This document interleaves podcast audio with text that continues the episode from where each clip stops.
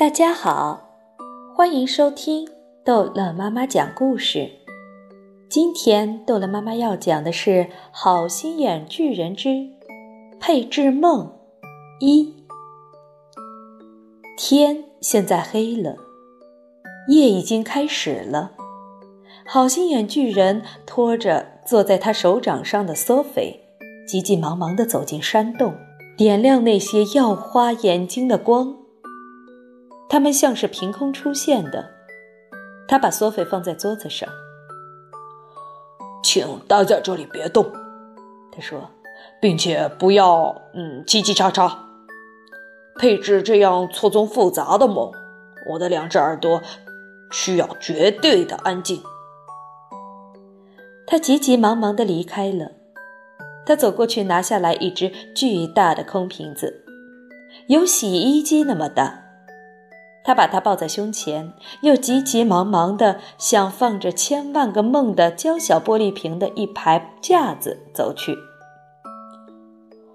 关于巨人的梦，他找到标签的时候，口中念念有词：“巨人在吃人豆子。”不，不是那个，也不是那个。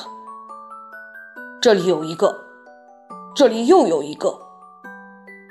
他拿起那些瓶子，旋开瓶盖，把那些梦倒进他抱住的巨大瓶子里。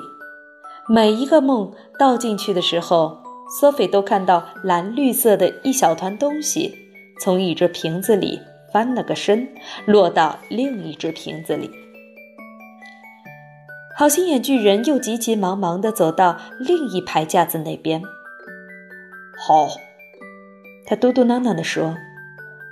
我要一些梦，关于女孩的叽喳屋，关于男孩的白银河。现在的他变得十分聚精会神。当他在心爱的瓶子间急急忙忙地来回走动的时候，索菲几乎可以看到他兴奋的心扑通扑通地跳。在那一排一排的架子上，准有五万个梦。可是他似乎清楚哪一个梦在哪一个地方。嗯，关于一个小女孩的梦，他嘟囔着；关于我的梦，关于好心眼巨人的梦。来吧，来吧，快点，快点！我把他们放到哪里去了？他就这么找下去，大约半个小时。好心眼巨人终于把他要的所有的梦都找到了，全倒进了那只大瓶子里。他把这个巨大的瓶子放在桌子上，在这巨大的瓶子里，在瓶底那儿，索菲可以清清楚楚地看到大约五十个椭圆形的果冻似的蓝绿色的东西，全都轻轻地一收一放地在搏动着。有一些躺在另一些的上面，但每一个都是完全独立的梦。现在，我们要把它们配置了起来。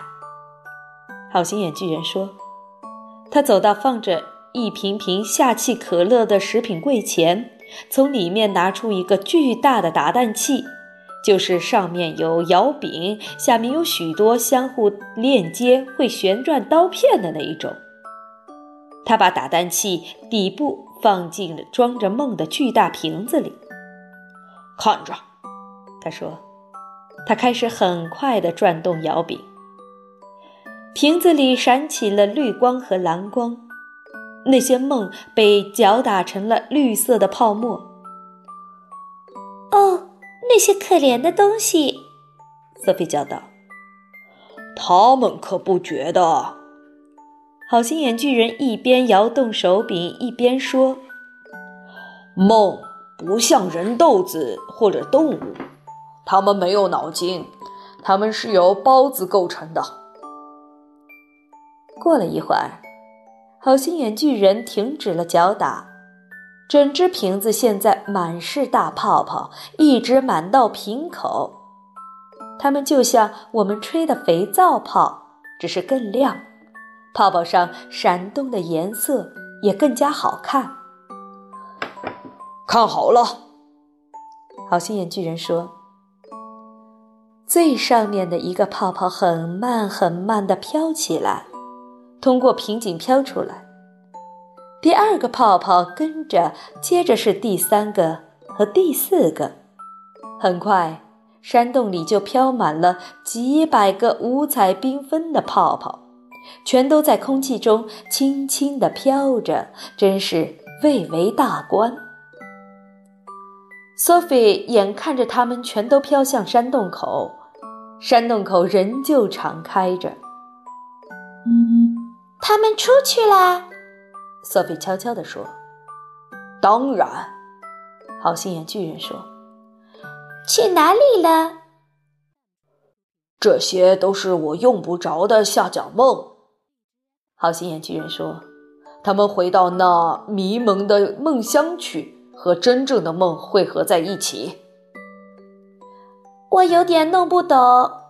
瑟菲说：“梦这玩意儿神秘莫测，充满魔幻。”好心眼巨人说：“你别想了解他们，还是看那个大瓶子吧。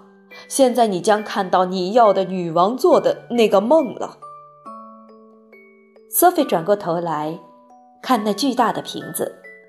瓶底有样东西在发疯似的向四面冲撞，跳上跳下，撞击瓶壁。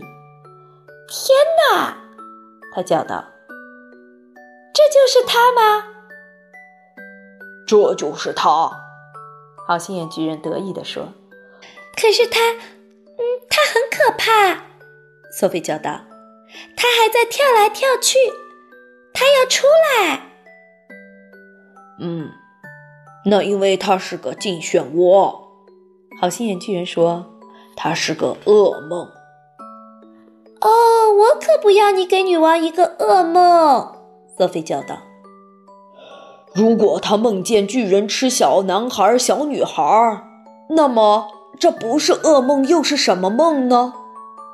好心眼巨人说道。“好，这一集的故事就讲到这儿结束了。”欢迎孩子们继续收听下一集的《好心眼儿巨人》。